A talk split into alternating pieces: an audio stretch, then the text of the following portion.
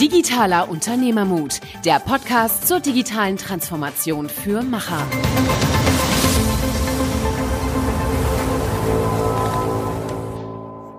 Hallo und herzlich willkommen zu einer neuen Episode Digitaler Unternehmermut mit Niklas und Michael. Wir sprechen heute mit dem Dr. Johannes Fuhr. Er ist Co-Founder und Geschäftsführer von der Firma Predict 42. Sie kümmern sich um People Analytics und äh, war langjährig bei HRS, der Hotel Group, als äh, Consumer Solutions Manager und äh, vorher bei der Lufthansa. Sehr spannendes Interview, sehr spannender Podcast, ähm, äh, der schon mal einsteigt, äh, die richtigen Fragen zu fragen. Das heißt, wir müssen lernen, die richtigen Fragen zu fragen. Dann können wir die Analytics auch dementsprechend richtig füttern. Ähm, er hat sehr lange im digitalen und im Online-Marketing gearbeitet und hat hier sehr interessante Brücken geschlagen zum Personalwesen und versucht diese Lerneffekte, die wir schon länger im digitalen Marketing haben, eben auf das äh, Personalwesen zu übertragen. Ja, ich glaube, man hört oft äh, gerade in der heutigen Zeit die Phrase so, dass die Menschen wirklich das wichtigste Gut einer Firma sind und er legt halt mit dem People Analytics wirklich den Fokus darauf.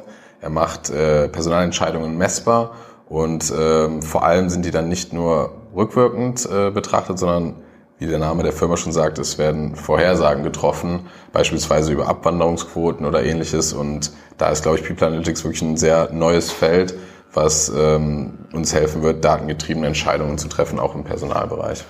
Genau, sehr spannend. Und äh, jetzt haben wir noch einen Hinweis in eigener Sache. Falls ihr am 11. und 12. September noch Zeit für eine interessante Veranstaltung habt, dann begebt euch doch nach Stuttgart. Dort findet das Forum Deutscher Mittelstand statt mit dem Aktionscode FDM 19 Podcast, zusammengeschrieben jeweils in Großbuchstaben, bekommt ihr 20% Discount auf den Einlass. Wir werden auch dort sein, machen einen Podcast und würden uns echt freuen, euch dort zu treffen. Genau, wir sind gespannt auf die Gespräche und äh, freuen uns, euch da zu sehen. Hallo und herzlich willkommen zu einer neuen Episode Digitale Unternehmermut mit Niklas und Michael. Und wir sprechen heute mit dem Johannes Fuhr, Dr. Johannes Fuhr, äh, Co-Founder Predict 42, 42 GmbH, ähm, mit einem sehr spannenden Lebenslauf, äh, Lufthansa, HRS Group und jetzt äh, selbstständig seit einigen Jahren. Willkommen. Ja, vielen Dank. Prima, wir freuen uns sehr und äh, du hast uns ja schon den äh, Einstieg auf LinkedIn zum Beispiel gegeben in der Erklärung, ähm, den Hitchhiker Guide äh, to the Galaxy. Was hat das mit euch zu tun?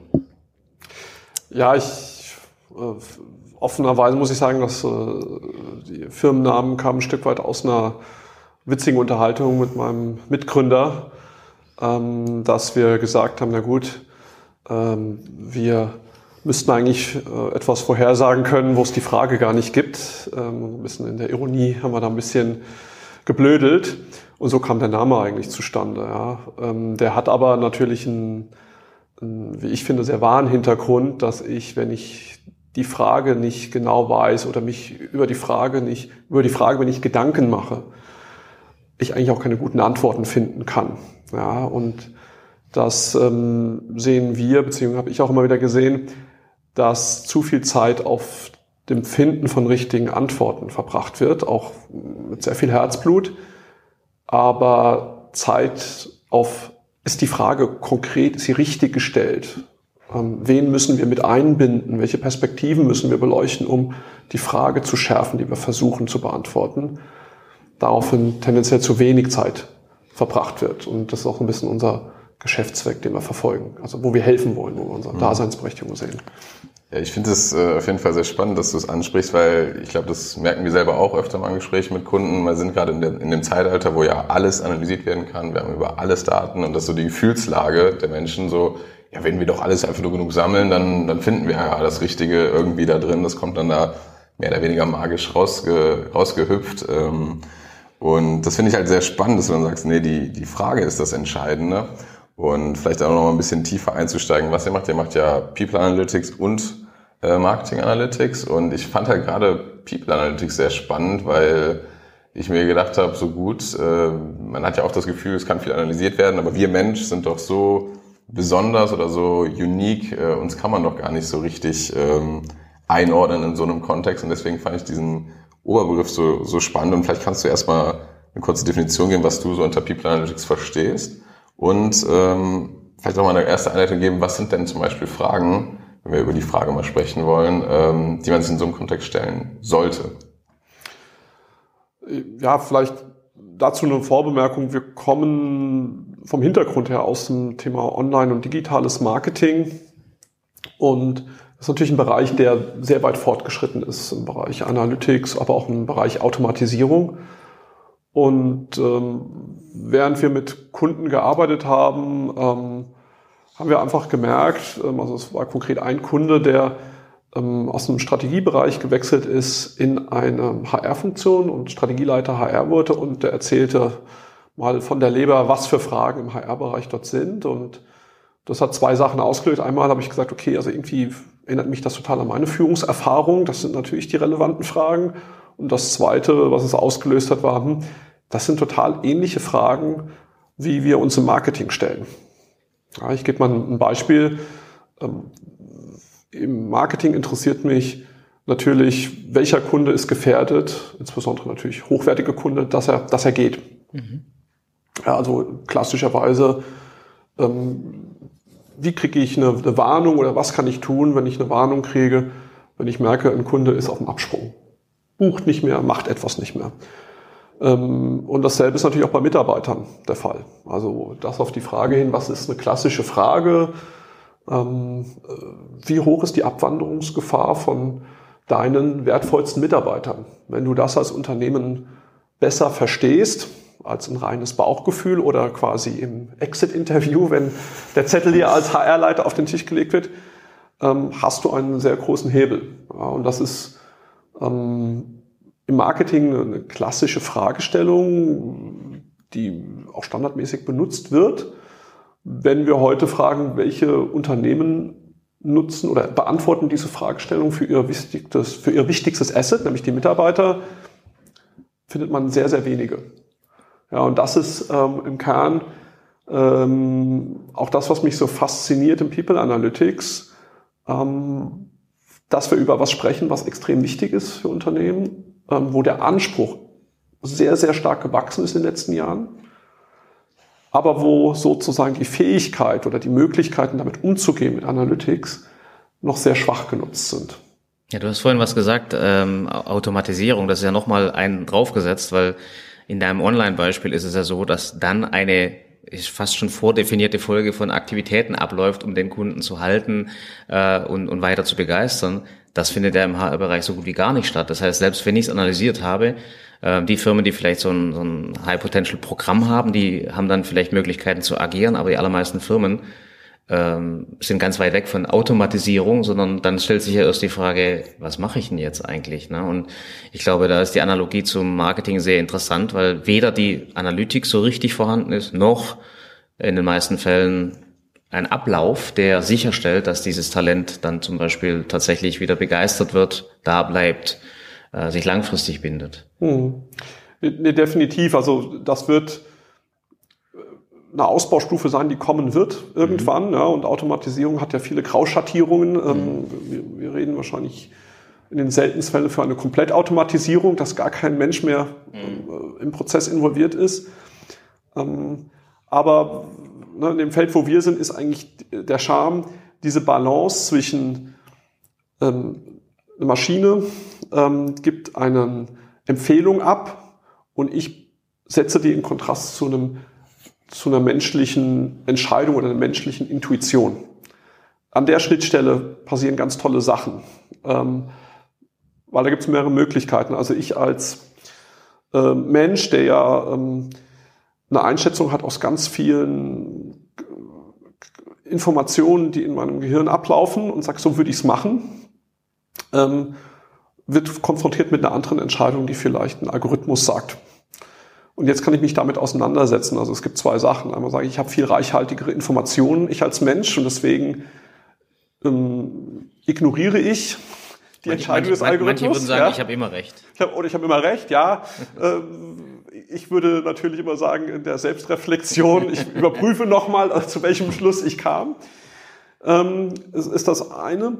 Zum anderen ähm, wissen wir aber auch als Menschen, dass wir sehr viele, ja, auf Englisch sagt man Biases haben, ja, wo ich einfach Entscheidungen ähm, treffe oder Entscheidungsmuster habe, wo, wenn ich sie objektiv betrachte, sagen würde, hm, ich weiß nicht, ob ich das, wenn ich es jetzt aus dem Unterbewussten nach oben hole, ob mir das so recht ist. Ja, als Mensch persönlich, aber auch als Organisation, die Menschen hat. Ne? Also stellen wir uns mal vor, es geht um das Thema ähm, Einstellung oder Beförderung. Ja, auf welcher Basis wird das heute gemacht? Wie viel ist subjektiv, wie viel ist objektiv? Ja, ähm, und wenn ich dort es schaffe, und deswegen, das ist so ein bisschen die Diskussion, die im People Analytics äh, vortritt. Also es gibt eine sehr negative Sicht, die sagt, das ist so die Dark Side.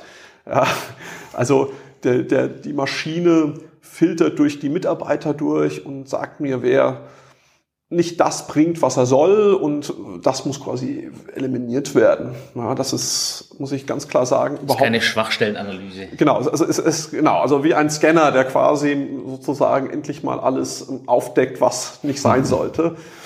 Äh, und ähm, das ist also gar nicht meine Sicht. Meine Sicht ist eher, dass man sagt, okay, ich habe heute eine gewisse ja, Landschaft an Führungskräften. Ja, muss man immer fairerweise sagen, die meisten Führungskräfte sagen ja, sie sind eine gute Führungskraft. Wenn man die meisten geführten Kollegen fragt, wie gut findest du deine Führungskraft, entspricht das nicht immer mhm. dem Bild. Und, und, in dieser Abweichung kommt aus meiner Sicht auch zum Beispiel People Analytics rein. Ja, wie kann ich eine Selbstwahrnehmung, ich bin eine tolle Führungskraft, ich treffe die richtigen Entscheidungen, ja, äh, ich bin vielleicht auch berufen für die nächsthöhere Stelle, ja? Wie kann ich das in Kontrast setzen mit einer Objektivität? Und damit für alle Beteiligten in diesem Spiel, sprich Vorgesetzten, derjenige, der am Ende die Beförderung oder die Einstellung entscheidet, die Personen, die betroffen sind im Team, ja, wie kann ich damit zu besseren Entscheidungen kommen? Deswegen, also ich gucke sehr stark auf die, auf die, auf die Side von People Analytics, dass ich sage, ich kann, äh, wenn man es jetzt sehr stark pointiert, die persönliche Willkür, die in menschlichen äh, Entscheidungen und im, ähm, in sozialen Gefügen immer da ist, mal mehr, mal weniger, die kann ich flankieren über People Analytics. Und da sehe ich auch eine, eine, eine Riesenchance für eine bessere Arbeitswelt, wenn man es jetzt mal aus der Vogelperspektive sieht. Ähm, und auch eigentlich die große Chance für HRler, äh, diese bessere Arbeitswelt mit Analytics zu schaffen. Mhm. Ist ja eigentlich auch eine, eine Chance. Ich meine, du hast gerade von dieser Angst gesprochen, die vielleicht äh, Mitarbeiter haben, dass sie ne, bewertet werden und dass da ganz stringent irgendwie ein Strich gezogen wird. Aber man kann das Ganze ja auch sehr, sehr positiv sehen, weil ich als Mitarbeiter ja auch die Chance habe, fair bewertet zu werden. Und nicht nur, weil ansonsten, wie ist das oft, wenn eine Meinung gebildet wird, äh, dann sind es ja meistens auch nur Momentaufnahmen, die eine Führungskraft mitbekommt. Ähm, und dann bildet er sich halt eine Meinung da drauf, weil er halt nicht mehr Berührungspunkte hat. Aber wenn ich halt weiß, dass das auch nicht 100 Prozent, aber ein gewisser objektiver Faktor mit da reinspielt und meine Leistung ja objektiv kontinuierlich bewertet wird, dann ist das ja auch für mich positiv, weil ich dann irgendwie eine Sicherheit habe, dass ich weiß, ähm, dass meine Leistung fair bewertet wird. Aber, aber wenn ich da mal eingreifen darf, fair und Objektivität ist vielleicht nicht das Gleiche. Ne? Und ich glaube, das ist ein ganz wichtiger Punkt. Ist, ähm, wir haben ja die Diskussion permanent ne, auch. Ne? Als Unternehmen, ich kenne die von, von anderen Führungsrollen, dass du eben das Problem hast, dass bis dato eine Bewertung immer den Subjektivitätsfaktor hat. Ja, und die Objektivität immer sehr schwierig ist und dann kommt es eben darauf an, was ist fair. Ne? Und ich glaube, das finde eine super spannende Frage. Ich weiß nicht, ob ihr da eine Antwort darüber gefunden habt, ob eine Objektivität zu mehr Fairness führt oder ob eine Objektivität, äh, ich sag mal, eine Datengrundlage ist, die dir dann hilft, deine subjektive Entscheidung besser zu verargumentieren oder besser zu treffen. Also da würde ich eine ganz bescheidene Einschätzung geben, dass man sagt, okay, die, die, die, elementar, das, die elementare Frage, die dahinter steht, was ist fair, was ist nicht fair, kann People Analytics nicht beantworten. Was People Analytics aber machen kann, ist einen Prozess unterstützen, der zu einer Diskussion von Einzelentscheidungen oder auch von systemischen Entscheidungen führt, in der Abwägung. Am Ende muss immer noch der Mensch die Entscheidung treffen, aber dadurch, dass ich ähm, eine Perspektive schaffe oder Fakten schaffe, zwinge ich in gewisser Art und Weise über gewisse Themen zu diskutieren, mhm. die sonst vielleicht über eine ganz schnelle persönliche Entscheidung getroffen werden und gar nicht hinterfragt werden. Also ähm, wir decken sozusagen die, die Annahmen, die manchmal hinter einer Entscheidung liegen, die in der Bruchteil von einer Sekunde getroffen werden oder die schon, auch wenn es einen Prozess gibt, im Vorhinein getroffen wurden. Das ist ja oft auch zu beobachten. Es gibt einen Prozess, aber eigentlich ist er sag mal, ein Bogus-Prozess. Ja, der Mensch ist ein Vermeidungs weil, Vermeidungskünstler. Weil sozusagen wer den Job kriegt oder was die Entscheidung ist, ja. schon getroffen ist und es ist nur noch eine Frage, wie verkaufe ich das im Rahmen des Prozesses möglichst gut, dass, dass sich jeder mitgenommen fühlt. Ähm, da sehe ich die Chance für People Analytics ähm, einzugreifen. Ähm, und das bedeutet natürlich auch für die Leute und für die Führungskräfte, die auf dieses Thema setzen. Und deswegen ist People Analytics nicht etwas für die HR-Abteilung, weil Führung und Menschen ähm, ist was Gesamtheitliches für die gesamte Unternehmung. Es ist nicht eine Sache der Funktion HR und damit ist es dort geparkt und ähm, damit habe ich mich sozusagen meiner Aufgabe erledigt. Ähm, das ist die Chance von jemand, der sagt, ich möchte einfach das nächste Level an Führungsqualität in meinem Unternehmen, in meiner Abteilung, für meine persönliche Arbeit erreichen. Und für mich ist People Analytics ein wichtiges Hilfsmittel. Hilfsmittel. So würde ich das sehen. Kann, kannst du da mal konkret werden, weil das ist schon sehr fundamental und ganz viele, ich sag mal, Zuhörer, äh, inklusive uns natürlich, äh, beschäftigen sehr damit. Wie, wie passiert das? Also was konkret macht ihr, wenn jetzt zum Beispiel ein Kunde auf euch zukommt und sagt, ich möchte gerne mit euch arbeiten? Ja, ich bleib mal bei dem einfachen Fall, den wir eben kurz hatten.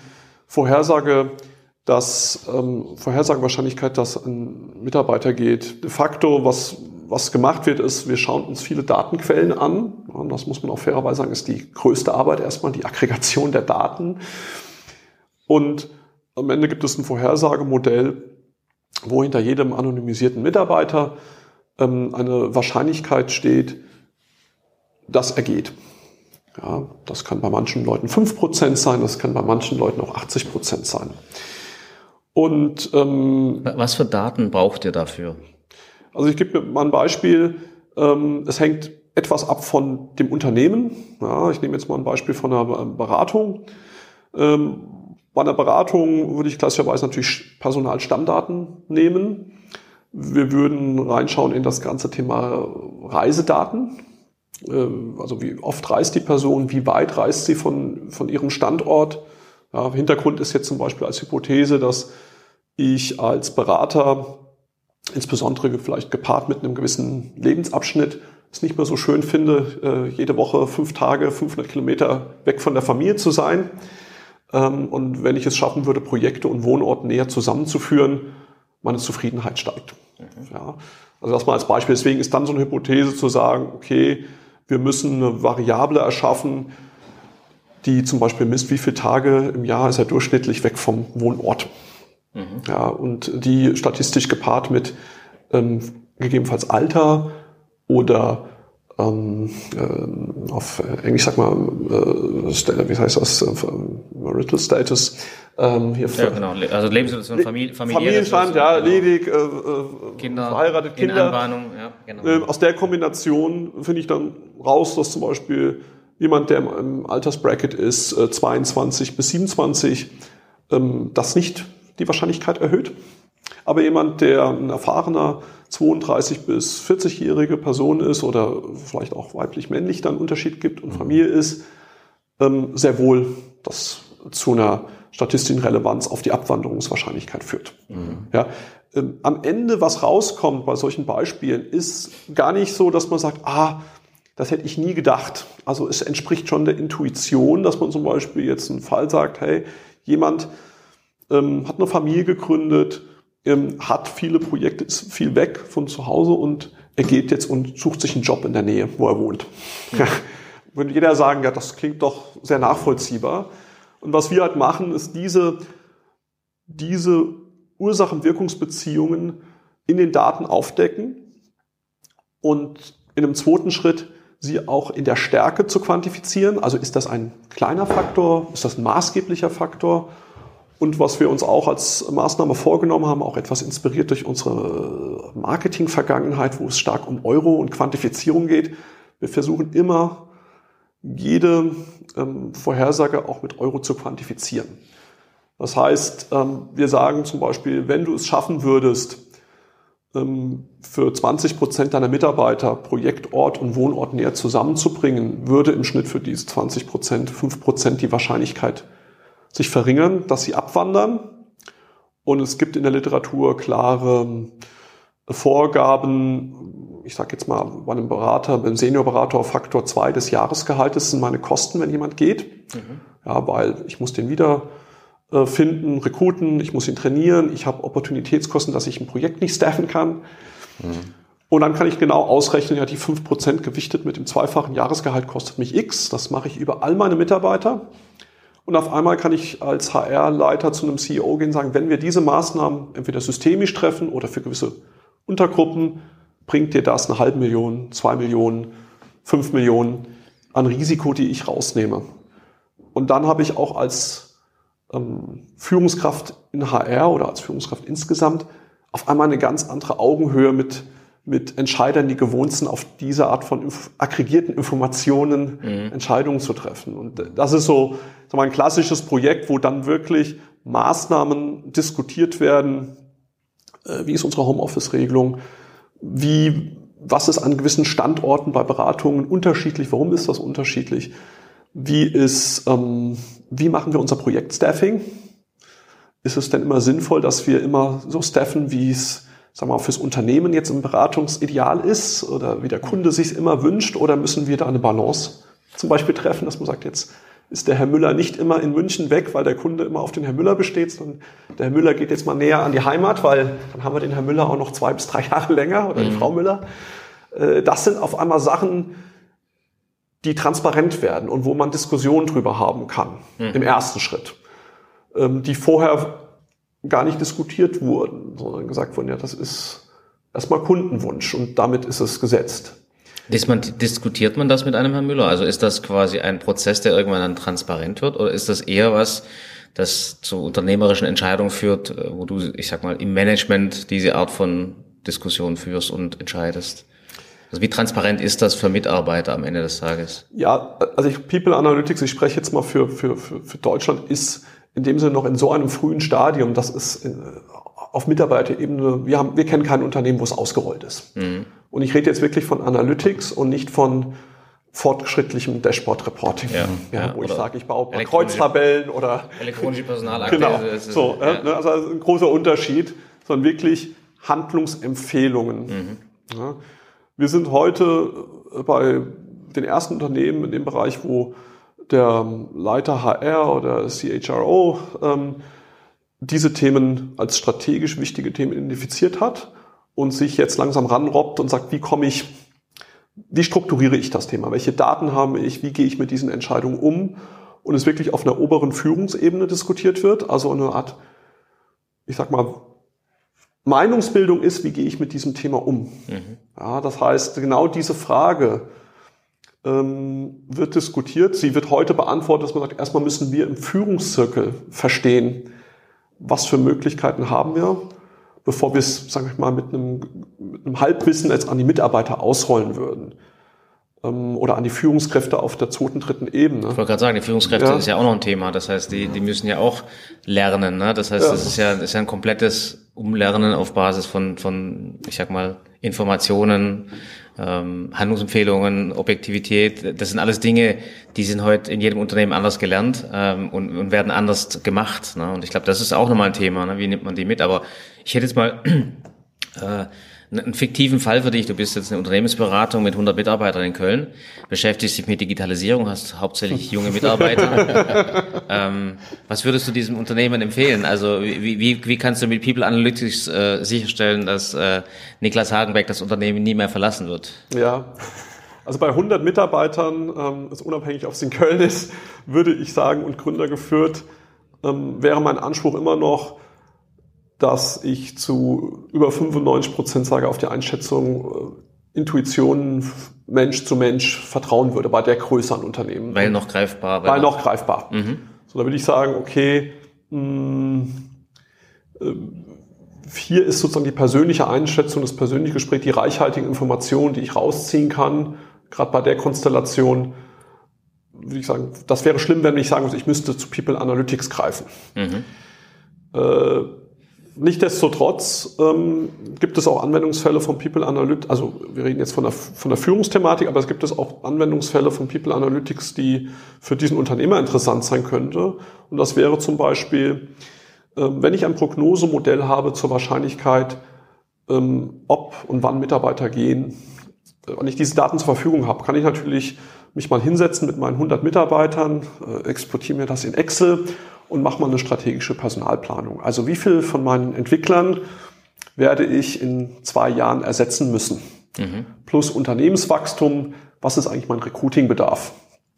Ja, dann kommt eine Zahl raus und dann sage ich, oh, schaffe ich das denn überhaupt mit meiner jetzigen Recruiting-Abteilung? Mhm.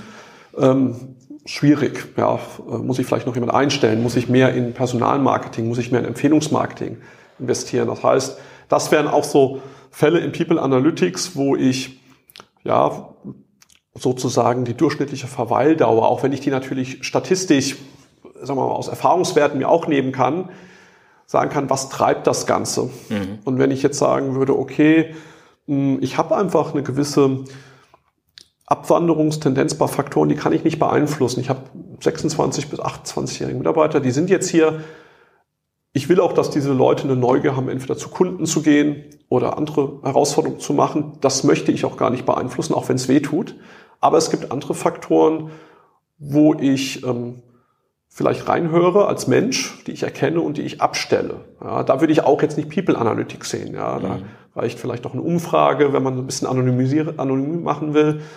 Ähm, aber zum Beispiel bei diesen quantitativen Sachen, Personalplanung, da könnte mir das helfen. Das ist ein sehr einfacher Fall von People Analytics. Mhm. Also, Wie ist das denn, ähm, das habe ich mich nämlich auch gerade gefragt, braucht man eine gewisse Sample Size, eine gewisse Größe, damit das eine Signifikanz hat? Oder schafft ihr es auch, dass ihr durch anonymisierte Datensätze, sage ich mal, auch kleinen Unternehmen schon, schon Input geben könnt, selbst wenn die nur zehn Mitarbeiter haben? Oder muss in dem Unternehmen selber auch schon eine Signifikanz entstehen? Ja, also man braucht schon eine gewisse Sample Size, die ist kleiner als man denkt, aber mit zehn Mitarbeitern würde ich sie würde ich gleich euch sagen, nein, versucht's nicht. Ähm, de facto, was wir vom Projektablauf machen, ist, wir sammeln Daten und jedes Unternehmen sagt, oh, meine HR-Daten sind nicht gut genug. Ja, übrigens, das ist auch im Marketing so. Ich habe noch jeder selbstkritische Mensch, äh, der sagt, meine Daten sind perfekt. Der wird mich, also, also da würde ich sagen, okay, da, da fehlt es an einem Verständnis. Ähm, das heißt, man, ist, man hat immer zu wenig Daten, zu schlechte Qualität. Ich habe vielleicht Unternehmen gekauft, ich habe verschiedene Systeme. Das ist part of the deal von People Analytics. Es ist nicht der Grund, es nicht zu machen. Das, das zu überkommen, ist eine der, also eine der Barrieren, aber eine, die Teil des Projektes sind. Ja. Und ähm, wenn ich jetzt so die Daten sammle, trainiere ich ein Modell und das mache ich so, indem ich die Daten aufteile und sage, ich nehme 75 ähm, Prozent all meiner Datensätze in ähm, mein Trainingsset rein, schaue, wie gut meine Vorhersagequalität ist, indem ich sage, ich ähm, trainiere das Modell auf den 75 Prozent der Datensätze und nehme das Modell und wende es auf die 25 Prozent der Datensätze an, die ich nicht für das Training des Modells benutzt habe. Also so ein bisschen AB-Testing. Äh, genau, AB-Testing, also linkes, rechtes Körbchen. Äh, und allein dieser Vorgang, wenn ich jetzt zehn Mitarbeiter hätte, ähm, äh, wäre schwierig. Plus brauche ich natürlich jetzt zum Beispiel, ähm, wenn ich jetzt eine Abwanderung ähm, vorhersagen will, brauche ich ja auch Leute, die abgewandert sind für mein, für mein Trainingsmodell. Das heißt, klassischerweise gehen wir mit Kunden so zwei bis fünf Jahre zurück. Es hängt ein bisschen mhm. davon ab, wie, wie das Unternehmen ähm, äh, aufgestellt ist von der, von der Mitarbeiterstruktur und schauen uns an in diesem, in diesem Trainingsmodell, was ist statistisch signifikant, dass Leute in der Vergangenheit gegangen sind. Ja, und insofern braucht man schon einiges an Daten, aber es ist jetzt nicht so, dass wir sagen würden, nur ab 10.000 Mitarbeiter ist es. Also wir machen das, ich sag mal, wenn man im Bereich der, der 1.000 Mitarbeiter ist, äh, kann man hier schon sehr vernünftige Sachen machen. Genau, was ich jetzt nur gedacht hatte, wenn wir zum Beispiel bei dem Beispiel sind, ne, Unternehmensberatung 100 Leute in Köln, vielleicht gibt es ja auch andere Firmen in dem Bereich und man kann irgendwie über sag mal, einen, einen Pooling anonymisiert auch Aussagen treffen. Ich weiß nicht, ob wir da schon in so eine Richtung oder ob das sowieso datenschutzmäßig sehr schwierig ist. Ähm.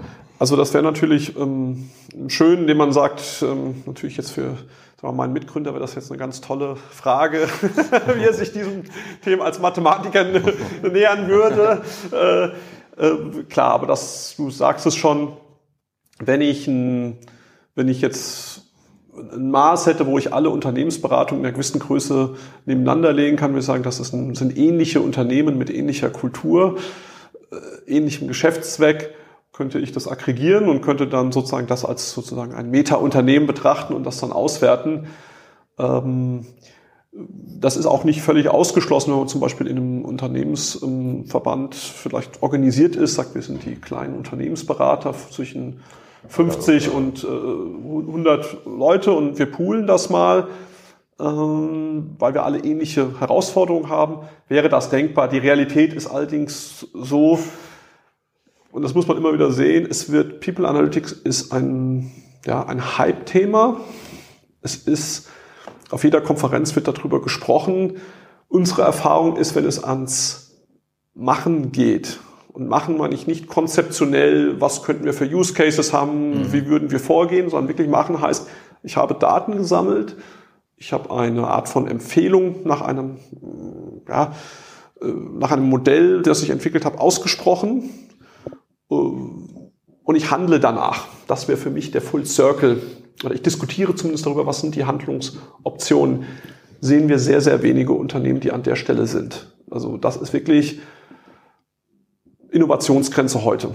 Mhm. Ja, also ich meine, das äh, wäre eine Frage gewesen, die, die sicherlich noch erörtert wird, aber wir haben das Thema öfters, dass in unserem Kontext Digitalisierung, Innovation, digitale Innovation, Veränderung, die Personalfunktion ganz weit hinten steckt äh, bei den Unternehmen. Und das ist eigentlich wirklich schlecht, weil das sollten eigentlich die Treiber der Veränderung sein. Und ich kann mir ja sehr gut vorstellen, dass in Verbindung, ich sag mal, mit äh, einem deutschen, einer deutschen Gesetzgebung, einer, einer äh, ich sag mal, sehr schützenden Datenschutzgebung, ist natürlich, erschwert die Sache natürlich auch. Deswegen, das, das eine will ich gar nicht näher thematisieren, die Personalabteilung oder HR-Leiter. Das andere wäre, ist da ein anderes Land nicht einfacher für, ich sag mal, schnelleren Progress, wenn ich mir äh, das Land, in dem ich lange gearbeitet habe, USA zum Beispiel vorstelle, die das äh, mit Kusshand machen würden und ich sag mal auch im Großen umsetzen könnten, könnte ich mir vorstellen, ohne diese Hürden, ähm, die hier, wie gesagt, zu Recht auch sind. Ne? Aber ähm, ich rede jetzt nur rein von der Analytik und der Umsetzung und dem Lernen äh, mit, mit solchen Modellen. Ja, definitiv. Also, mm, also es, ich ich würde trotzdem behaupten, dass es jetzt kein Land gibt, wo dieses Thema schon in einem Reifestadium ist, im Mainstream-Bereich. Äh, nichtsdestotrotz sind, ähm, ist die Entwicklung aufgrund der Gründe, die du auch genannt hast, weiter in anderen Ländern. Äh, das ist USA, das ist UK. Äh, das hat auch nicht nur gesetzliche Rahmenbedingungen, die da zugrunde liegen, sondern auch ein Thema von der sag mal, ein kulturelles Thema. Wie offen gehe ich mit solchen Themen um? Wie gut ist Transparenz? Wie sehr ähm, gehe ich mit dem Thema um? Ähm, ich schaue auf das Glas erstmal halb voll. Ja, aber ich kann natürlich bei so einem Thema, ich kann ein Thema von, also People Analytics kann ich sofort töten in der Diskussion. Das ist ganz einfach. Ich sage also A, Datenschutz, B, ähm, äh, wir müssen jeden Mitarbeiter fragen, ist es super wichtig. Ich, ich bin ein großer Fan davon, aber die Gründe halten uns davon ab. Und da auch, auch sag ich mal, das ist so eine Sache, die bei mir in den letzten 12 bis 18 Monaten gereift ist, sage ich, natürlich freut es mich, wenn jemand sagt, hey, das ist ein wichtiges Thema, ist das entscheidende Thema, was die Personalarbeit treiben wird. Nur das ist zu wenig für jemand, der einen hohen Anspruch an sich hat als Führungskraft oder im Personalbereich führt, zu sagen, das ist wichtig. Ich muss heute sagen, wie nähere ich mich dem Thema? Mhm. Wie fange ich es an umzusetzen? Das können ganz bescheidene Schritte sein, indem ich erstmal sage, was habe ich denn für Daten? Oder was wären denn überhaupt Ideen, die man damit machen kann? Oder ich gehe in einen Best-Practice-Austausch mit Unternehmen oder mit Partnern, um mal ein Gefühl dafür zu kriegen. Ja? Ähm, wie jede Sache, die anfängt. Also mhm. es muss nicht perfekt sein, es muss auch nicht optimal sein, aber ich muss mich mit dem Wie beschäftigen. Und ähm, da unterscheiden sich, unterscheiden sich die Geister in den Diskussionen, die wir führen.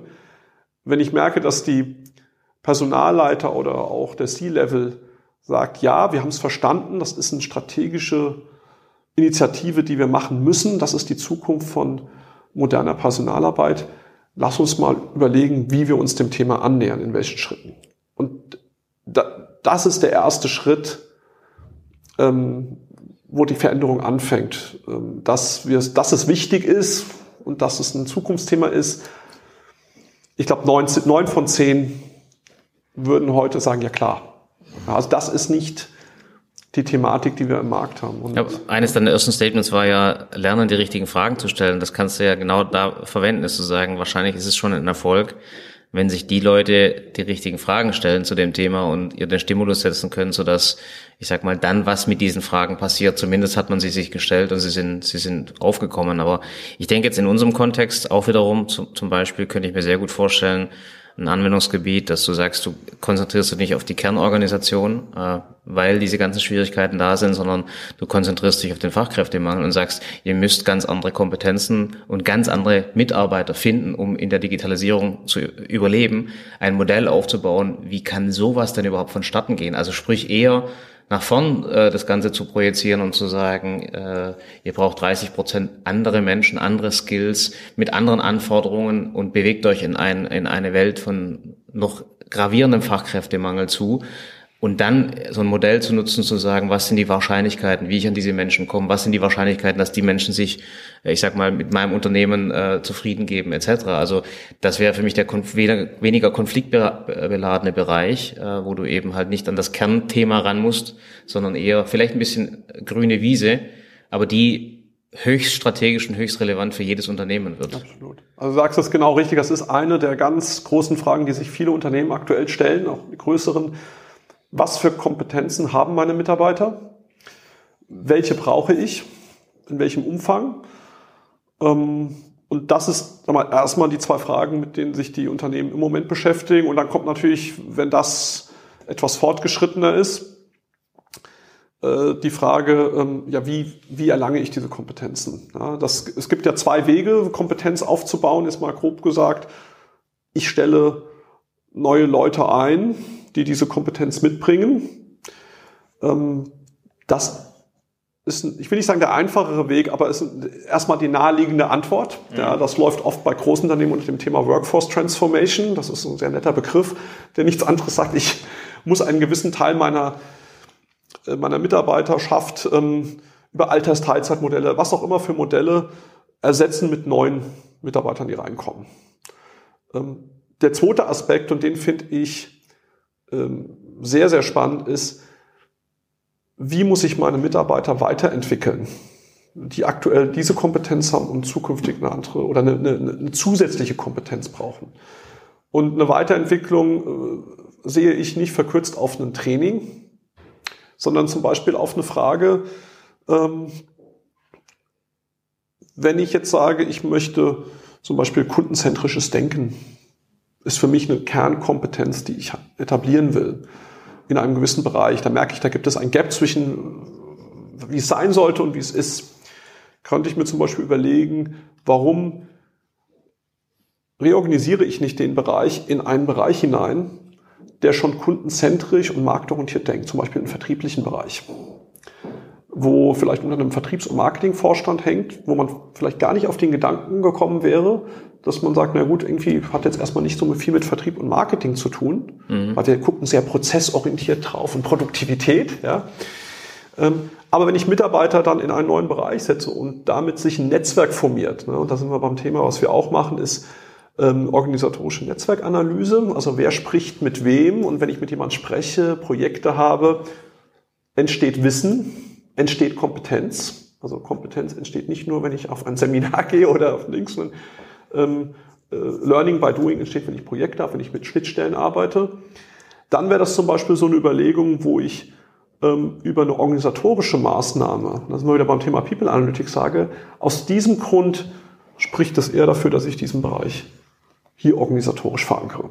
Mhm. Ja, und wenn ich jetzt rein quantitativ mir das anschauen würde, würde ich sagen, vorher hatte dieser Bereich mit dem Marktforschungs-, Vertriebsbereich sehr wenige Schnittstellen indem ich ihn jetzt verankere und sozusagen das Thema E-Mail-Traffic oder Messenger-Traffic ähm, in der Netzwerkanalyse mir betrachte, sehe ich auf einmal hier entstehen Verbindungen. Projekte entweder formaler Art oder informaler Art. Und dementsprechend wird der Kompetenzindex auf ein kundenzentrisches oder auch ein technologisches Denken langsam steigen über Zeit.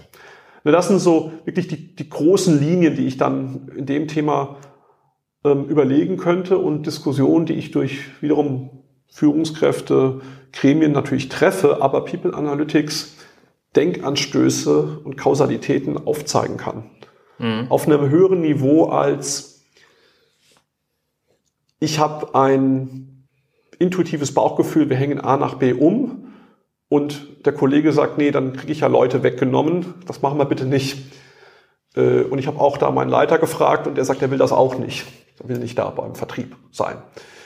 Und dann habe ich eine Diskussion, die rein auf einer Befindlichkeit ist, die mhm. aber sozusagen, wo das Kompetenzthema, was vielleicht mal so gestartet ist, auch aus gutem, gutem Grund, dann weg aus der Diskussion geht. Und ähm, das ist, äh, also das ist eine ganz, ganz relevante Frage, wobei wir heute wirklich noch sind, ist, was die, was die Unternehmen beschäftigt, welche Kompetenzen haben meine Mitarbeiter? Das ist eigentlich die allererste Frage, die schwierig ist zu beantworten, mhm. weil der Lebenslauf von vor 15 Jahren sagt mir nur bedingt was aus, was der Mensch für eine Kompetenz hat. Ich meine, die Analyse, du, hast gesagt, klar, es kann zum einen mal die Denkanstöße geben, aber was ja auch interessant ist, weil oft kommt ja dann diese Diskussion, dann wird's halt politisch, wie du ja eben gerade gesagt hast, so ja, aber dann gehen meine Leute da und das will ich nicht und so weiter.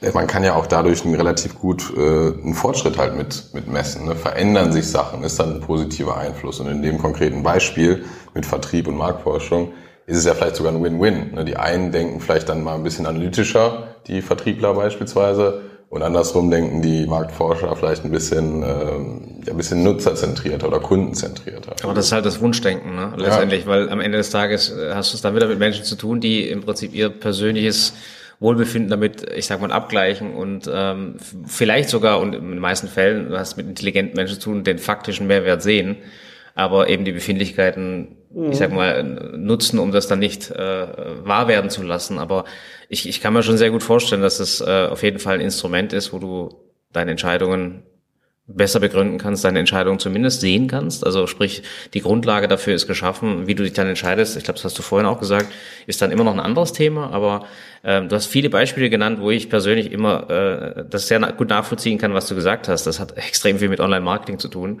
weil äh, ein Merchandiser hängt äh, Shop-Elemente um und muss sich genau überlegen, wo Netzwerkeffekte sind.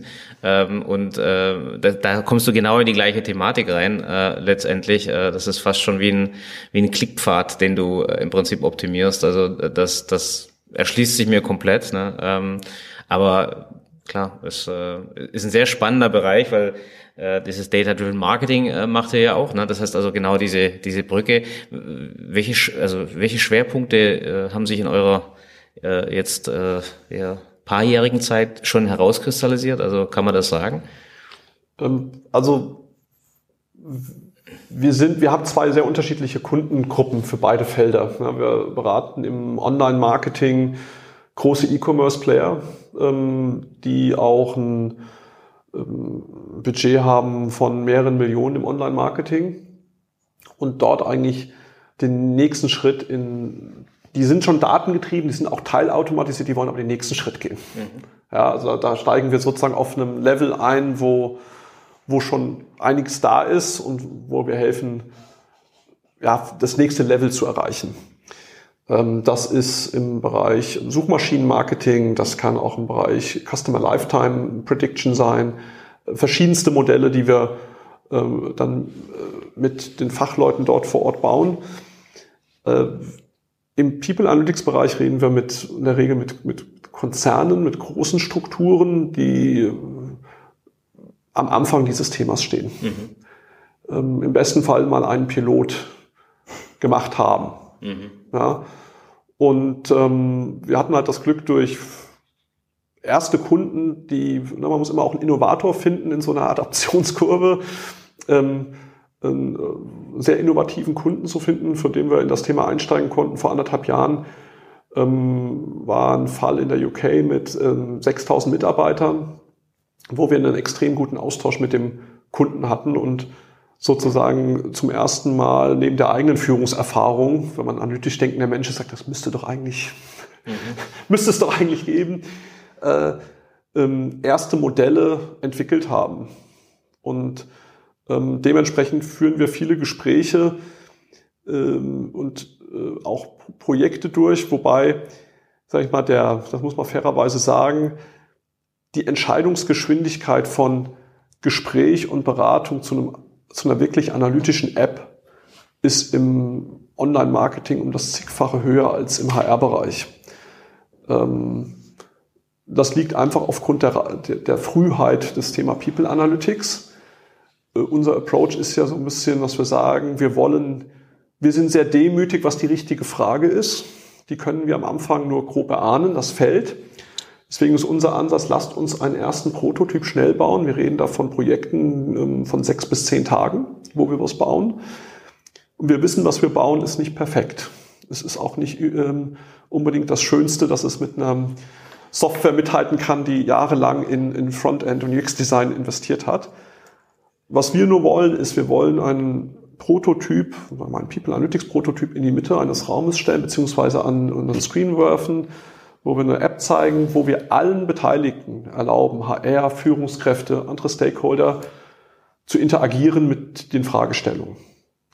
Ähm, Fragestellungen, die, die aufkommen in der Diskussion, direkt zu beantworten oder neue Fragestellungen zu entwickeln und so quasi diesen Zyklus, der typischerweise stattfindet, ähm, bin da mal jetzt sehr offen, ich hole mir eine namhafte Consultancy, äh, mit, die viele Studien veröffentlicht hat, die sagt mir, wie es andere große Unternehmen machen oder machen sollten. Ähm, es gibt ein Konzeptpapier, eine PowerPoint, die am Ende 200 Seiten lang ist. Davon sind 120 Seiten im Backup. Angepasst auf mein Unternehmen sind knapp 30 äh, Slides und damit kann ich quasi auf höhere Gremienebenen zeigen, dass ich das Thema manage. Das ist nicht, also das ist, da gibt es eine Daseinsberechtigung. Mhm. Das ist aber nicht unser Ansatz. Unser Ansatz ist wirklich zu sagen, wir versuchen eine erste Frage zu verstehen ein erstes Datenmodell zu bauen und dann in einem ganz kleinen Kreis, ohne dass es viele Leute wissen, ein erstes Gefühl zu kriegen, was ist relevant, was bringt Wert, wie muss die Frage weiter spezifiziert werden, wie müssten wir Daten oder äh, Dashboards entwickeln, damit das Unternehmen sagen würde, ja, das ist ein sehr relevanter Punkt für uns, auf dem kann ich jetzt aufsetzen und mit dem gehe ich dann auf meinen Vorstand zu, auf meine Geschäftsführung zu, um zu sagen, guck mal, diese Frage, um die haben wir immer diskutiert. Ich habe jetzt hier mal Evidence, mhm. um da den nächsten Schritt zu gehen. Und dann ist unsere Erfahrung, gibt es auch für die HR-Kollegen, die ja immer unter Budgetknappheit leiden, Geld. Ja, also der, der größte, also im Marketing ist es ja relativ einfach im Online-Marketing. Äh, wenn ich dir eine Million gebe und du kannst mir mehr zurückbringen, dann bist du mein Freund, dann gebe ich dir die quasi begrenzt. Ähm, äh, Im HR-Bereich ist der Effekt natürlich ein indirekter. Das heißt, ich bin nicht so nah am Umsatz gebaut. Ja, generiert nur Kosten äh, am Ende des ja. Tages, weil die, weil die Benefits nicht quantifiziert werden. Genau. Und mhm. das ist das, wo wir glauben, ganz wichtiger Punkt ist, in der frühen Phase sagen, ich muss die Benefits mit Euro quantifizieren. Mhm ich muss eine Kausalität überzeugen, nicht nur ähm, intuitiv aufzeigen, sondern auch quantitativ. Und dann in eigentlich in eine ähm, vereinfachte, auch wenn das Leben da draußen viel komplizierter ist, in eine vereinfachte ROI mit meinem Budgetgeber gehen. Ja, mhm. Weil, ähm, was ich sage, hör mal zu, jeder sagt, HR ist wichtig, Retention ist wichtig, die richtigen Leute zu finden ist richtig, die richtigen Kompetenzen ist alles richtig und alles wichtig stellen wir denn auch die Mittel zur Verfügung, um das, wenn es denn so wichtig ist, wahr werden zu lassen? Und da sehen, sehen wir zumindest einen Riesenbruch mhm. zwischen dem Anspruch, den jeder auch postuliert, und das, was zur Verfügung steht an ähm, Budget für Technologie, an Qualität vor allem der Mitarbeiter, noch nicht mal der Anzahl der Mitarbeiter, wirklich habe ich die richtigen Skills in der Personalabteilung, wenn ich diesen nächsten Schritt gehen will ähm, äh, habe ich Budget, wenn ich auch mit externen arbeiten will. Es gibt Lösungen da draußen, mhm. ja, wo ich, äh, habe ich auch die Zeit, die ich meiner Personalabteilung gebe, mich mit diesen Thematiken auseinanderzusetzen? Oder äh, halte ich die quasi operativ so unter Dampf, dass kein Raum zum Atmen ist? Das sind alles Fragen, ähm, die man sich als CEO und Geschäftsführer stellen sollte, wenn man eine HR-Strategie nach vorne für eins, zwei Jahre, ja, und ich will gar nicht weiter jetzt denken, der schnelllebigen Welt, sich überlegen müsste, wie kann ich wirklich HR zu einer Funktion machen, die Business-Mehrwert bringt. Also wirklich faktisch. Nicht, mhm. sie sollte, sondern sie tut es. Ja gut, in einer Welt, wo der Faktor Mensch, ich sag mal, quasi unbegrenzt verfügbar steht, ist das nicht das Problem. Aber in einer Welt, wo der Faktor Mensch durch Fachkräftemangel, durch Spezialisierung etc. ein extrem wichtiges und teures Gut wird, ne? also mal so zu vergleichen, äh, fällt die fällt die Antwort anders aus. Ne? Und äh, ich meine, das, wo du das vorhin gesagt hast, diese Beispiele äh, hört man fast jeden zweiten Tag. Ähm, es wird keinen Stellenabbau geben, sondern nur Frühverrentung und so weiter. Das hat ja jahrzehntelang funktioniert, weil du quasi einen analogen Marketeer mit einem digitalen Marketeer äh, ersetzt hast oder einen Logistikmitarbeiter mit einem SAP geschulten Mitarbeiter. Das heißt, es ist ein linearer, iterativer Prozess, der, ich sag mal, ja fast schon evolutionär ist. Aber wir stehen ja vor einer, vor einer Schwelle, wo du wahrscheinlich nicht mehr evolutionär in vielen Bereichen gehen kannst. Hast du vorhin gesagt, ist ein schönes Beispiel. Es geht nicht mehr um Personalverwaltung, es geht im Prinzip um strategisches Menschenmanagement, Skillmanagement. Ähm, äh, da, da musst du ja im Prinzip wirklich eine, eine Schrittfunktion ausführen und das ist eine auch für mich jetzt in der Diskussion sehr interessante Diskussion, weil wir die tatsächlich auch führen, ist zu sagen, äh, es geht nicht um das Ersetzen, es geht nicht um das, äh, ich sag mal, äh, ja, Menschen rekrutieren, äh, sondern es geht wirklich darum, dieses, dieses Human Capital vielleicht anders, anders zu bewerten und damit auch Mitteleinsatz, Aufwand und äh, ich sag mal Nutzen anders zu bewerten. Und ähm, da muss man sich selber die eigene Nase fassen. Das machst du einfach in dem Kontext nicht, weil es nie gelernt war. Mhm. Weil es ist ja auch trotzdem, denke ich mal, für euch sehr interessant, euch in beiden Welten zu bewegen. Man hat halt diesen, diesen Marketingbereich, wo es halt jetzt gerade vielleicht schon alles sehr quantifizierbar ist und wie du auch gesagt hast, da besteht halt schon viel und da müsst ihr ja wirklich, ähm, denke mal, noch eine Stufe draufsetzen und seid ja dann wahrscheinlich dabei auch sehr komplexe Modelle auf vielen Daten zu bauen. Bei People Analytics ist man jetzt vielleicht noch am Anfang und muss erstmal überhaupt schauen, sind genug Daten da, aber aus der Kombination heraus könnte er schon, äh, sage ich mal, gegenseitig wieder aus den Erfahrungen äh, lernen. Ne? Und die Modelle, die er vielleicht in, im Marketing ähm, schon komplex äh, anwendet, würden ja vielleicht in zwei, drei Jahren auch relevant werden für, ähm, ja, für, für People Analytics, wenn sich das mehr durchsetzt. Absolut. Und ich sag mal, der Hauptunterscheidungspunkt aus den zwei Gebieten ist für mich noch nicht mal ein modellhafter und auch nicht ein Datenthema, wobei das Datenthema schon ein wichtiges ist. Es ist die Mentalität die, im Marketing hast du eine Mentalität, ich will jetzt nicht sagen first shoot, then ask, aber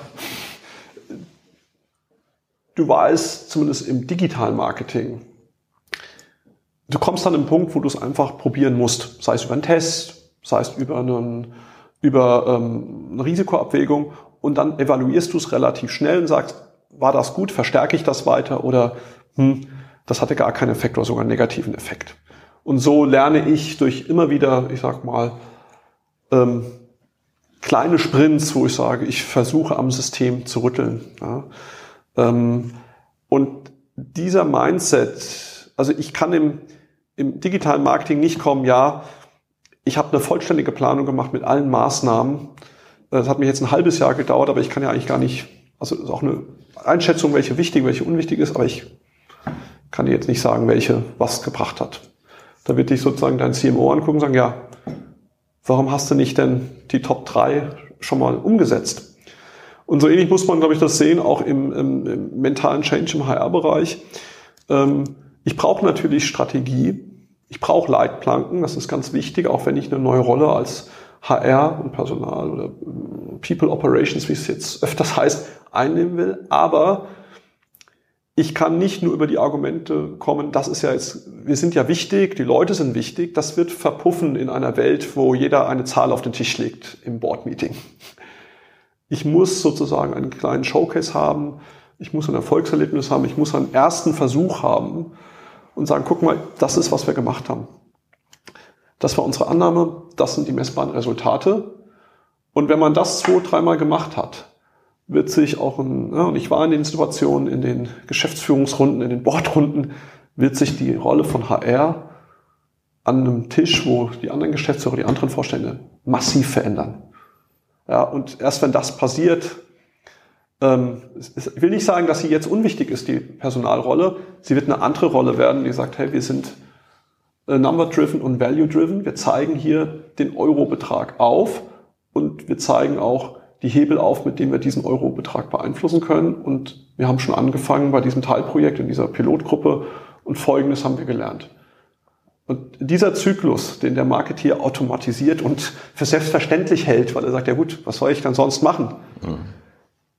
Diese Mentalität, äh, in diese Mentalität muss der, muss der Personaler reinwachsen, um, wenn es um die Verteilung von Ressourcen und Geld geht, ernst genommen zu werden. Ja, ich würde noch einen draufsetzen. Ich glaube, HR muss erstmal als strategische, als strategische Funktion verstanden werden und nicht als eine operative ähm, Risikovermeidungsfunktion. Und ich glaube, das ist ein Riesenthema, ist zu sagen, wenn du Marketing anschaust und Sales, da weiß jeder, du musst Dinge verändern und du musst Trial and Error fahren, weil die Patentrezepte nicht draußen liegen, aber du musst nach vorne gehen, um dich, äh, ich sag mal, weiterzuentwickeln. Und bei HR, vielleicht auch äh, in Teilen IT, Finance, geht's mehr um Stabilität, um Risikovermeidung, um ich sag mal, andere Themen. Das heißt, also ich, ich sehe halt sehr wenige, die sich wirklich das als strategisches Thema nehmen und dann quantifizierbar machen, weil nur dann bin ich, ich sag mal, auf Augenhöhe ein Ansprechpartner für meine Boardmitglieder.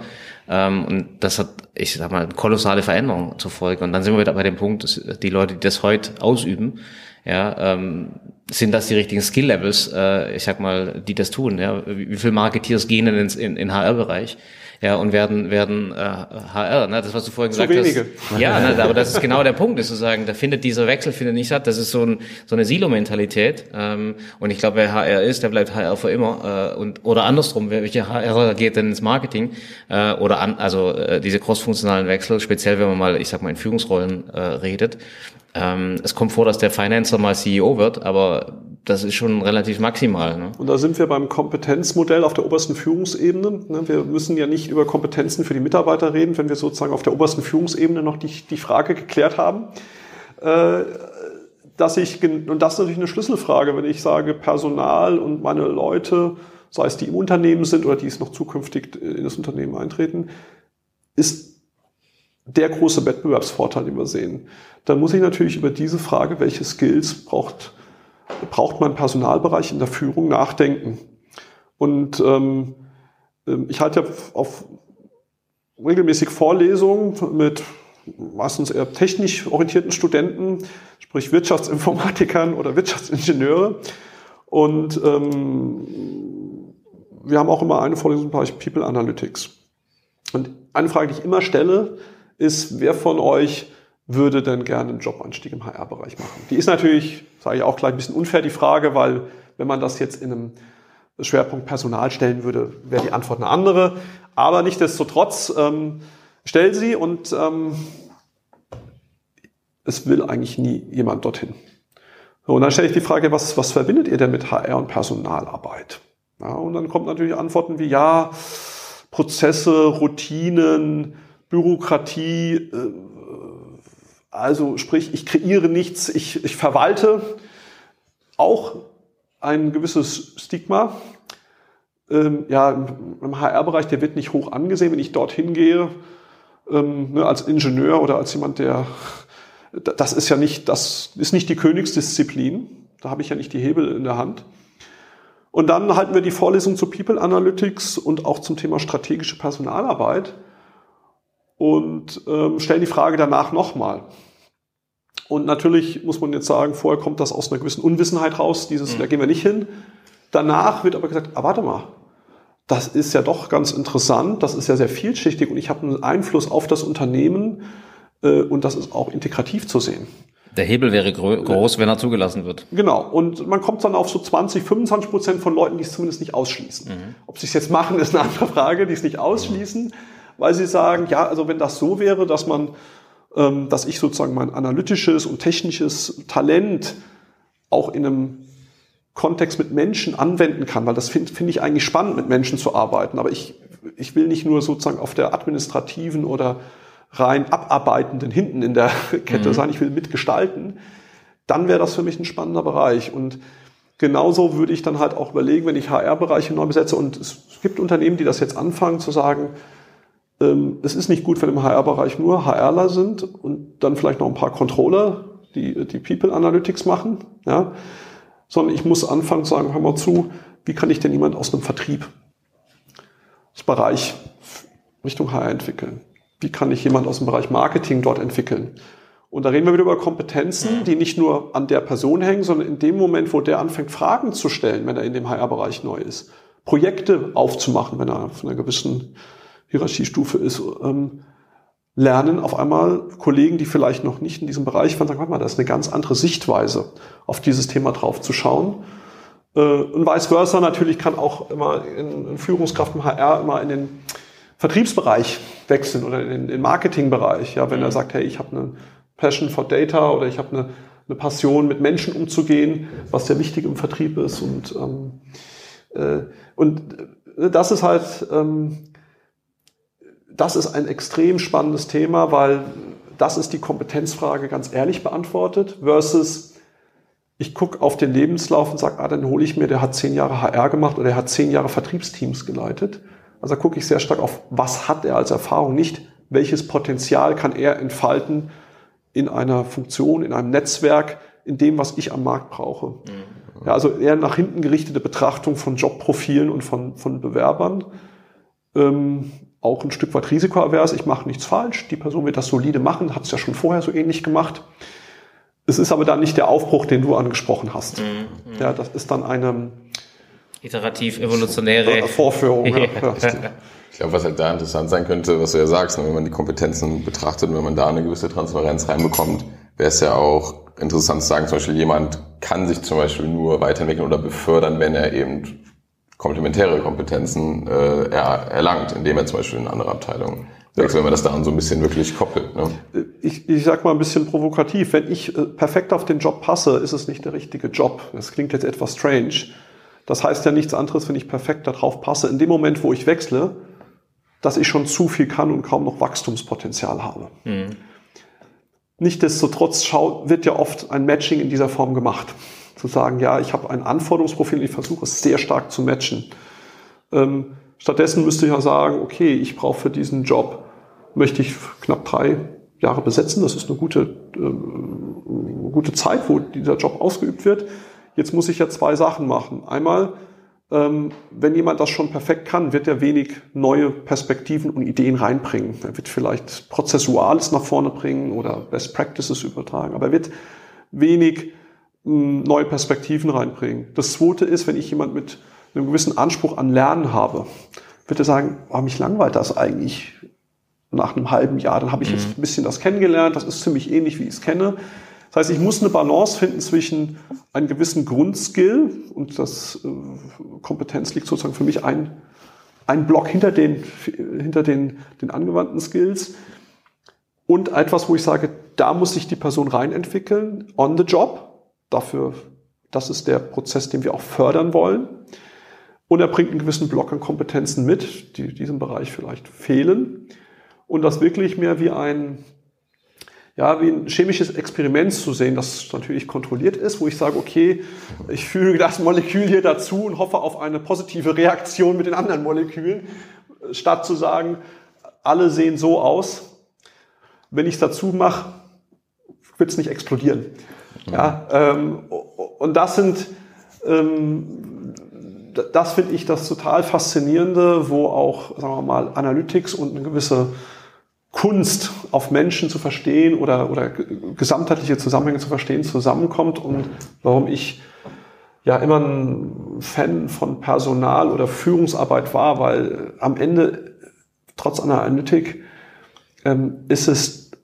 Geht um Menschen. Es geht um Menschen und ist sozusagen nicht nur Science, sondern auch Art. Ja, weil alles andere, wenn es nur noch Science ist, ist es, muss ich auch sagen, relativ langweilig. Mhm, absolut. Und weil, weil du es gerade gesagt hast, du hast ja auch einen Kompetenzwechsel hinter dir. Ähm, du warst 15 Jahre im Konzern und in einem Startup, der dann zu einem fast Konzern wurde, hast dich dann entschieden, selbstständig zu werden ähm, in einem Bereich, der sehr spezialisiert ist, sehr, sehr spannend ist. Ähm, äh, wie fühlt sich das für dich an? Und zweite Frage ist, da ihr euch ja mit Digitalisierung beschäftigt, wie gehst du, ich sag mal, mit diesem Thema für dich um? Ja, ähm, versuche mal so den, den, ersten Teil zu sagen, zu beantworten. Hm. Der Wechsel ähm, von einem E-Commerce-Unternehmen, was natürlich größer geworden ist, wo ich, wo ich, wo ich lange war und natürlich auch ursprünglich mal in einem Konzern, in das eigene Startup, in die eigene Verantwortung ist definitiv auch nochmal ein Kompetenzgap. Das muss man so klar sagen. Also es gibt keine Vorbereitung, es gibt eine Vorbereitung, aber auch dort würde ich wiederum sagen, die hundertprozentige Vorbereitung für ein eigenes Unternehmen zu gründen gibt es nicht. Ja, eine Gap wäre schon gut, finde ich. Also ich habe mehrere und, gefunden. Äh, Gaps. Ja, also es gibt auch einige Gaps. Äh, und äh, zum Beispiel eine der Themen, an denen ich im Moment wachse, ist äh, und was mir auch Spaß macht, ist stärker in, obwohl wir so analytisch arbeiten in unseren Produkten und Services, auf die unternehmerische Intuition zu hören mhm. und auch zu handeln. Natürlich, äh, bei einem Kopfmensch mit mir ist der Kopf immer irgendwie an, aber klar zu sagen, ähm, das hier ist eine, eine Chance, eine Opportunität, die fühlt sich richtig an.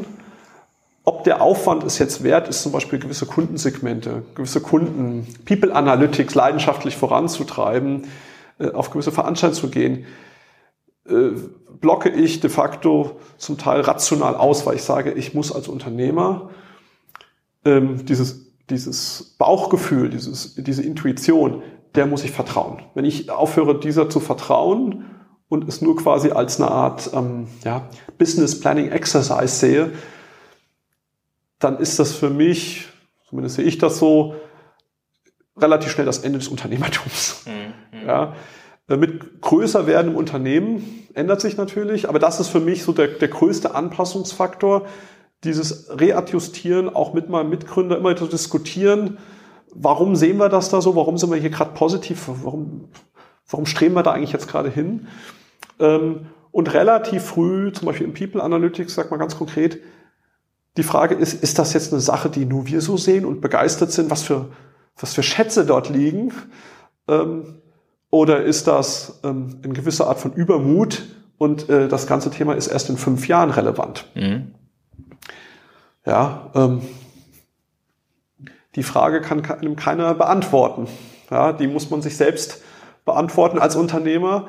Ähm, und ähm, das macht es aber auch spannend, diese Unsicherheit. Ne? Und das ist sowas, wo ich merke jetzt aus einem unternehmergeführten E-Commerce-Unternehmen kommen, wo wir schon sehr unternehmerisch gedacht haben, bin ich zwar gut vorbereitet, aber nochmal in den eigenen Schuhen zu stehen, ist etwas anderes. Mhm. Äh, zur zweiten Frage der Digitalisierung. Ähm, da bin ich immer sag mal, gegen diese Vereinfachung, die man oft so, wenn man so Artikel liest oder auch in der Presse verfolgt, dass man sagt, da gibt es quasi Digitalisierung an und aus. Ich weiß, viele der Menschen, die sich mit Digitalisierung beschäftigen, denken viel vielschichtiger. Also das ist gar kein Vorwurf an, an, an diese Person. Aber ich sage jetzt mal, die großen E-Commercer, die wir beraten, erleben auch eine Form der Digitalisierung der zweiten, dritten, vierten Welle. Mhm. Auch die, wenn die stehen bleiben in ihrer Form der digitalen Kompetenz, sind sie in zwei, drei Jahren weg. Ja, ähm, das heißt, dieser, dieses Thema Digitalisierung ist nicht, ich digitalisiere ja oder nein, sondern ist ein ständiger Prozess, wo ich sage, es entsteht so viel da draußen, so viel komplexes Wissen, ähm, das irgendwie zusammengefasst ist unter dem Thema Digitalisierung oft. Ähm, und ich muss wenn ich es in einem Wort zusammenfassen würde, was ist für mich das Wichtigste an Digitalisierung, würde ich sagen, eine Mitarbeiterschaft oder als Einzelperson, die eine Bereitschaft hat, zu lernen. Ja, wenn ich es auf, auf ein Wort reduziere, würde ich sagen, lernen. Mhm. Und wenn ich ein zweites davor fügen würde, wäre eine Selbstreflexion.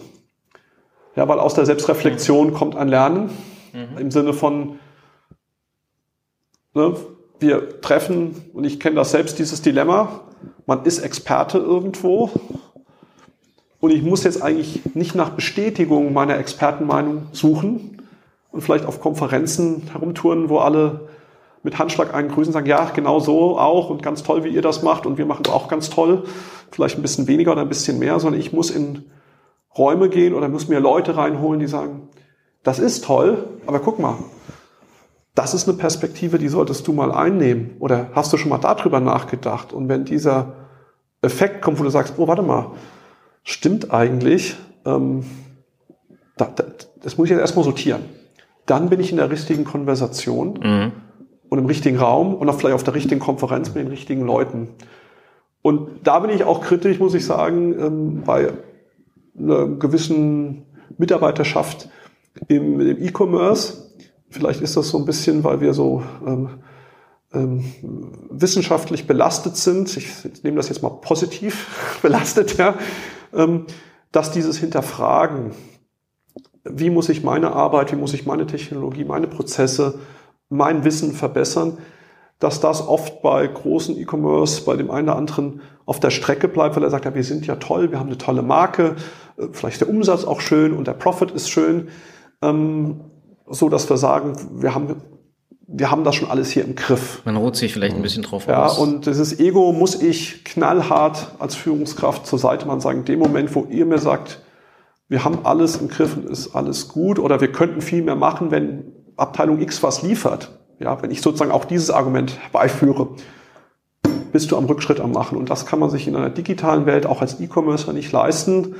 Ist einfach nochmal eine spezielle Perspektive, die ich habe aus diesem starken Kontakt mit mit, mit, mit E-Commerce-Firmen. Ja. Die mhm. ist anders bei etablierten Unternehmen, die vielleicht sagen, ich möchte, wie finde ich, in, wie, wie, wie, wie komme ich in eine Innovations-, Digitalisierungsbewegung, Change Management rein in einem Unternehmen, was 30, 40, 50.000 Mitarbeiter hat. Was habe ich da für Ansätze? Gibt es ja auch viele.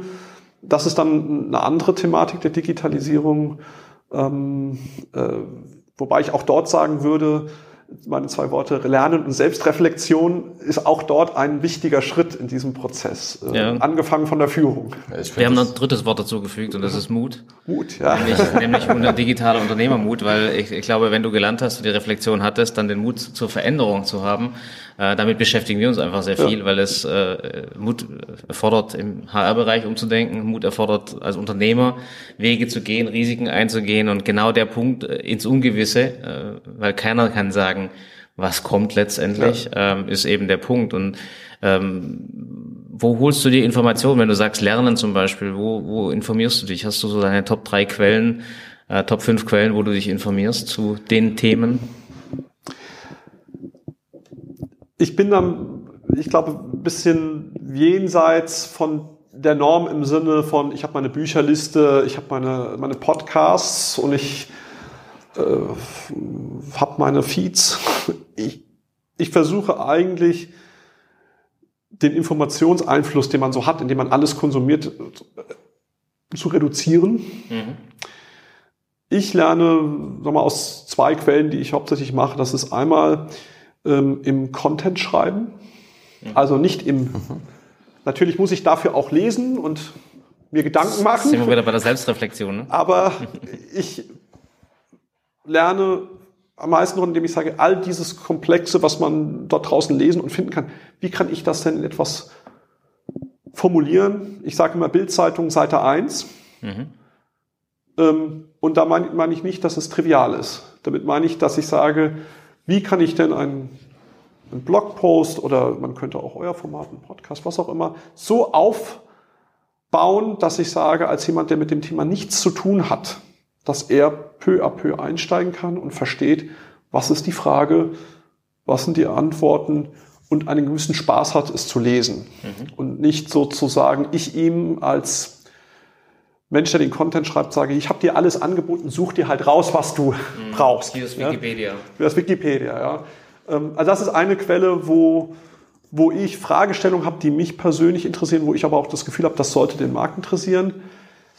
Und insbesondere nicht nur inhaltlich, sondern auch in der Form, wie man die Frage dann formuliert und wie man sie beantwortet. Mhm. Also ist für mich eine, eine, eine, eine, große Lernquelle. Das ist mehr ein tiefes Lernen als ein oberflächliches, muss ja. man sagen. Ja. Ähm, der zweite Punkt, wie ich lerne, ist zuhören. Also wirklich, ich muss mich da noch nicht mal zwingen. Vielleicht früher musste ich mir mehr zwingen. Ich bin jemand, der gerne zuhört, ähm, dann Fragen stellt manchmal auch viele Fragen stellt, aber sozusagen gar nicht das Bedürfnis hat, auf eine Lösung sofort zu springen. Ich weiß nicht, ob das von der Persönlichkeit begründet ist, aber einfach, wo ich ein enormes Interesse habe, Sachen zu verstehen, bevor ich zu einer Konklusion gehe. Ähm, und sag mal, aus dieser Geduld sozusagen da keinen Schluss schnell zu ziehen, das mitzunehmen und dann auch mal in einem, mit Abstand zu so einer Diskussion, sei es beim Sport, sei es bei einem längeren Urlaub, merke ich, dass sich dann manchmal Sachen entwickeln, die so aus dem, weiß nicht, Unterbewussten hochkommen, wo ich sage, mal, stimmt, wenn ich das mit dem, mit dem verbinde, also ich brauche auch dann diese Stille oder diese Ruhe, mhm. wo sich sozusagen gewisse Sachen formieren. Mhm. Ähm, Im Gegensatz zu, ich sauge Content auf, ich sag mal, zehn Bücher die Woche im Blinkist, drei Minuten Format, das ist nicht die Art, wie ich lerne. Mhm. Deswegen ist für mich viel wichtiger zu sagen, mit interessanten Menschen zu reden. Das können sehr junge Menschen sein. Ähm, red mit unseren Werkstudenten zum Beispiel. Ja, natürlich haben die nicht die Erfahrung und die Gesamte nicht, aber die schauen noch mal anders drauf. Ja, ähm, mit ähm, ja unseren Kunden auch, wo ich sage, okay, erzähl doch mal jetzt jenseits von unserem Projekt, was ist denn und wie, was beschäftigt euch? Oder wie, wie siehst du die Branche? Wie siehst du wie siehst du Deutschland sich verändern und wie reagiert ihr da drauf? Also, ne? Und mhm. also wirklich, ich würde das jetzt ungern als Smalltalk abstempeln, aber wirklich ein, ein mhm. aufrichtiges Interesse, wo mich Einschätzungen und übergreifende Themen interessieren. Und, und aus denen ziehe ich halt Informationen ähm, aus diesen zwei Quellen, also selbst Content schreiben, Research machen und sozusagen diesen Austausch mit dem starken Zuhörfaktor. Mhm. Also, also wirklich eine ja, besondere Antwort, würde ich sagen, in dem, in dem Kontext. Finde ich äh, sehr gut. Ähm, ist ja dieses aktive Zuhören, hat mich direkt so ein bisschen dran erinnert. Ich glaube, das gibt's auch in, in, mehreren Büchern beschrieben. Der Carnegie, How to, to Win Friends and Influence People, ist, glaube ich, dieses aktive Zuhören, dass man nicht nur Smalltalk betreibt, sondern wirklich aktiv mit Interesse nachfragt. Ähm, Finde ich eine sehr, sehr coole Antwort. Ich glaube, wir sind schon zeitmäßig ähm, gut drüber. Das zeigt ja auch, glaube ich, dass wir echt ein sehr, sehr kurzweiliges Gespräch hatten. Und ich glaube, immer noch sehr viele Fragen, ähm, die ich dir gerne stellen würde. Oder ich denke mal, du, du auch, Michael. Ähm, deswegen würde ich jetzt vielleicht erstmal auf, auf die Zeit gesehen schauen, dass wir so zu einem Ende kommen und äh, dir eigentlich nochmal so eine Frage mitgeben und das vielleicht auch so ein bisschen als, als dein Schlusswort nochmal da, dass du einfach nur die Chance hast, ähm, sag ich mal, äh, das, was du noch loswerden willst, äh, nochmal präsentieren zu können und vielleicht in dem Kontext nochmal zu sagen, ne, was würdest du vielleicht deinem jüngeren Ich mit äh, mitgeben wollen auf, äh, auf dem Weg, sag ich mal. Du stehst jetzt nochmal am Anfang, vielleicht im Job-Einstieg bis zum Ende Studium äh, oder, oder anderen Wege gibt's ja auch, aber stehst am Anfang, was würdest du dir gerne mitgeben wollen? Welche, auf welche Themen sollte man achten und was sind vielleicht nochmal konkrete Tipps auf so einem Lebensweg? Ich würde das auch einfach halten, im Zweifel mutig sein und nicht mit der großen Welle mitschwimmen. Die meisten sogenannten Fehler können korrigiert werden, wenn man merkt, das ist nicht gut. Aber wenn man es nie versucht, mal in nicht so ausgetretene Wege, Wege zu gehen, werde ich nie wissen. Also das ist für mich das größere Versäumnis. Äh, insofern, wenn man in einer, und Entscheidungen sind nicht einfach, ne? ich habe Vor- und Nachteile bei jeder Option. Mhm. Ähm, Im Zweifel die Option nehmen, wo vielleicht der, ähm, die Eltern, wenn man jetzt wirklich mit einem jungen Ich oder vielleicht die seniorigen Leute sagen würde, nee, macht das auf keinen Fall oder äh, das ist doch nicht so sicher oder das kann man doch gar nicht einschätzen, davon nicht entmutigen lassen. Dafür ist das Arbeitsleben viel zu lang und auch das persönliche Leben ähm, würde ich das genauso machen, dass ich sage, ähm, äh, im Zweifel ähm, mutig sein, weil auch dort lebt man auch nur einmal. Ja, das Leben ist da auch zu kurz. Ja.